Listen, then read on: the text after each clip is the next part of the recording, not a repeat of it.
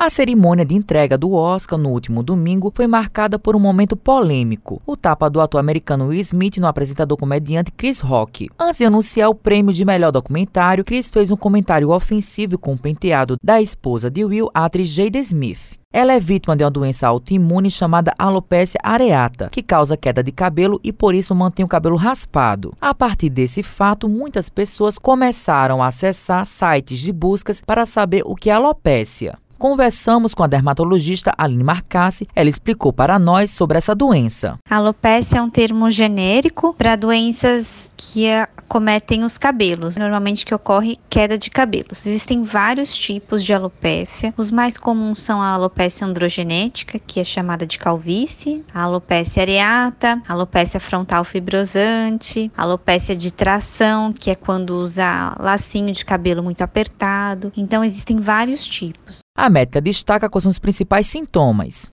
Os sintomas variam conforme o tipo de alopecia. Então, na alopecia androgenética, por exemplo, que é a calvície, ocorre um afinamento dos fios. O couro cabeludo fica mais exposto. Na alopecia areata, eh, ocorrem rodelas do couro cabeludo sem cabelo, fica completamente liso. Na alopecia frontal fibrosante, ocorre um aumento do tamanho da testa. Às vezes pode ter coceira junto no couro cabeludo. A alopecia de tração ocorre em aquelas pessoas que prendem o cabelo muito apertado, ou fazem tranças, ou colocam mega hair. E aí, normalmente, essa parte da frente também do couro cabeludo vai ficando mais ralo. A especialista pontua qual o perfil de quem tem alopécia e dá orientações. O perfil de quem tem essa doença. A alopécia pode ocorrer em qualquer idade, desde crianças até adultos idosos, o que varia conforme a idade. Então, em criança é mais comum a alopécia de tração ou alopécia areata. Em adultos já começa a aparecer a alopécia androgenética, que é a calvície